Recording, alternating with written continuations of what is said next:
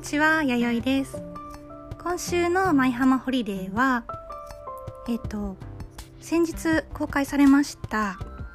えっ、と、東京ディズニーシーのファンタジースプリングスの、あの、模型の動画が出たと思うんですけれども、その感想とか少し話していこうかなと思っています。今週もよろしくお願いします。で、あの、まあ、模型の動画が出たっていうことであのかまず不思議なのは なんかあの4月15日に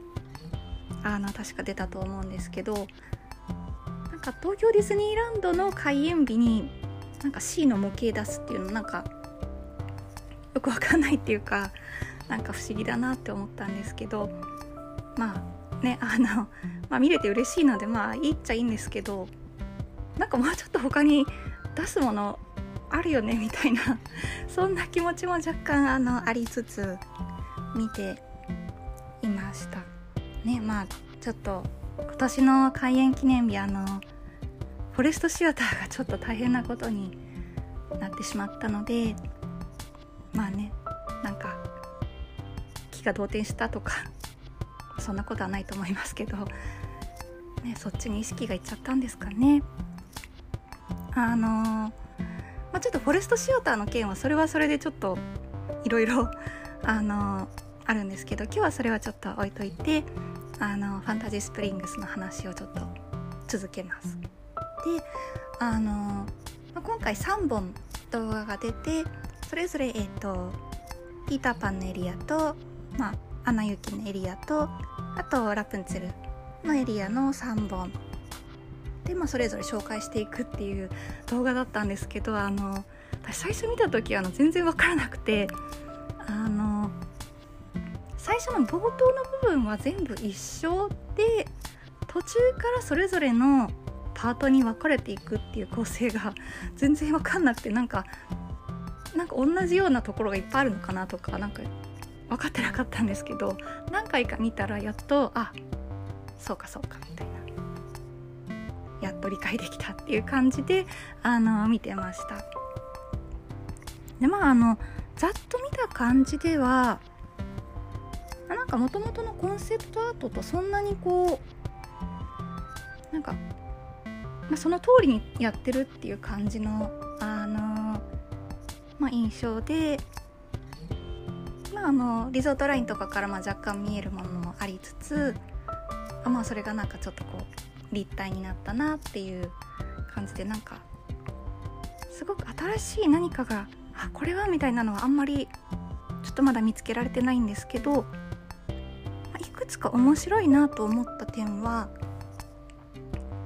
あってまず1つ目があのー、今回あのすごくこう模型の切れ目が結構いっぱいこうガッガッガッガッってこう入っていて細かくパーツにこう分かれているんですよね。であのこれ同じようなのを私あの東京のあの D23 エキスポであのディズニーシーの初期の模型の展示があった年があってそこであの模型を見た時にあのその時も同じようにこう結構切れ目が細かく入ってたのであの近くにいた社員さんかなにあの聞いたらあの海外から輸送する時に細かく切らないと持ってこれなかったみたいなあの説明をしていただいてであなるほどねって思ったことがあったんですよ。なのであの今回のファンタジースプリングスの模型もこれだけ切れ目が入ってるっていうことはこれ妄想ですけどあの海外からまあちっちゃく切って、まあ、日本に入ってきた段階とかなのかなみたいな印象を受けました、まあ、まだ海外にもちろんあるかもしれないですけど、まあ、何らか輸送するための準備がされてるか、まあ、もしくはもうどこかからまあどこかからどこかへ1回は輸送したみたいな段階なのかなっていう感じですかね。感じであとはあのー、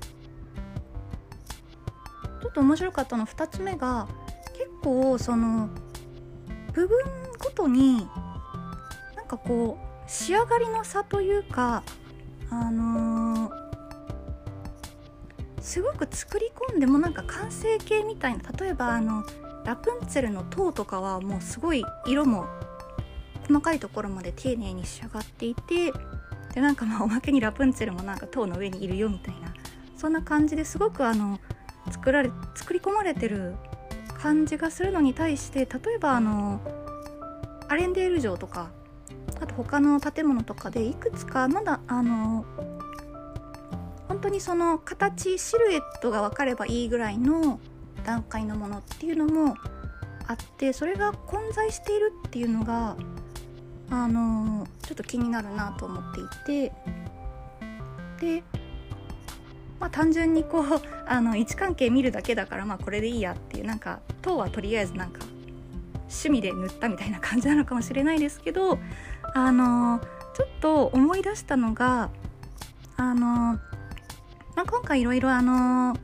コロナウイルスの件で、まあ、業績とかもちょっと影響があったのでえーと、ファンタジースプリングスも若干なんか見直しというかあの調整をするみたいななんか発表が確か何かであったと思うんですけどそのあの見直しの部分が入ってる修正が入りそうなのが今この何て言うんですかね仮みたいな感じで置いてあるところにあるのかなみたいな。それでちょっとまだこうふわっとした模型を置いてるのかなみたいなのはちょっとあの、まあ、完全に妄想なのであれですけど思ったりしました。とりあえず塔はあれでいくのかなとか。あのアレンデール城の装飾の仕上げのところをもしかしたらちょっとあのコストダウンできるような形に今あの練って練り直してる最中なのかなとかそんな感じのことを思いました。ぐらいですかね。とりあえず今た2つがとりあえず今回の動画見て面白いなと思った点であとはまあ細かいところでうんあのー、まあラプンツェルの塔あれやっぱり強制遠近法で結構上の方ちっちゃくするのかなとかあとあのピーターパンのなんか山 のところあのー、なんか模型で見たらなんかすっごいなんか多人鍋に似てるなって なんか全然どうでもいいんですけどあのすごい多人鍋に似てるしすり替えたらなんか誰も気づかないんじゃないかなみたいな あのすごいどうでもいいことを考えながら見てたんですけどもあのー、あと今回の模型で探したけどあんまりちょっと見当たらなかったのがあのファストパス発見所みたいなそういう、まあ、単純に模型にまで入れてないだけかもしれないんですけどそういうちょっとした何て言うんですかね場所っていうのがあんまりこう見つけられなくてあのファンタジー新ファンタジーランドでは例えばモーリスの、ね、コテージみたいな感じでファストパス発見場を結構豪華に作ってたりしたので今後ね今のあのファストパスだったり、まあ、スタンバイパスですけどそういうオンラインでどんどん切り替えていくのでまああえて今回はもうそういうのは作らない方向性なのかなとかちょっとその辺もあの面白いなと思って見ていました。ねあのー本当にこれいつ開業するのかもちょっとあのー、なかなか見通しが立てづらい中ではありますけどやっぱりでもこうこの先の、あのー、楽しいイベントが待ってるっていうのはすごく嬉しいなということで、あのー、まあ、今週はこの辺りでおしまいにしようと思います。はい。では今週も聴いていただいてありがとうございました。バイバイ。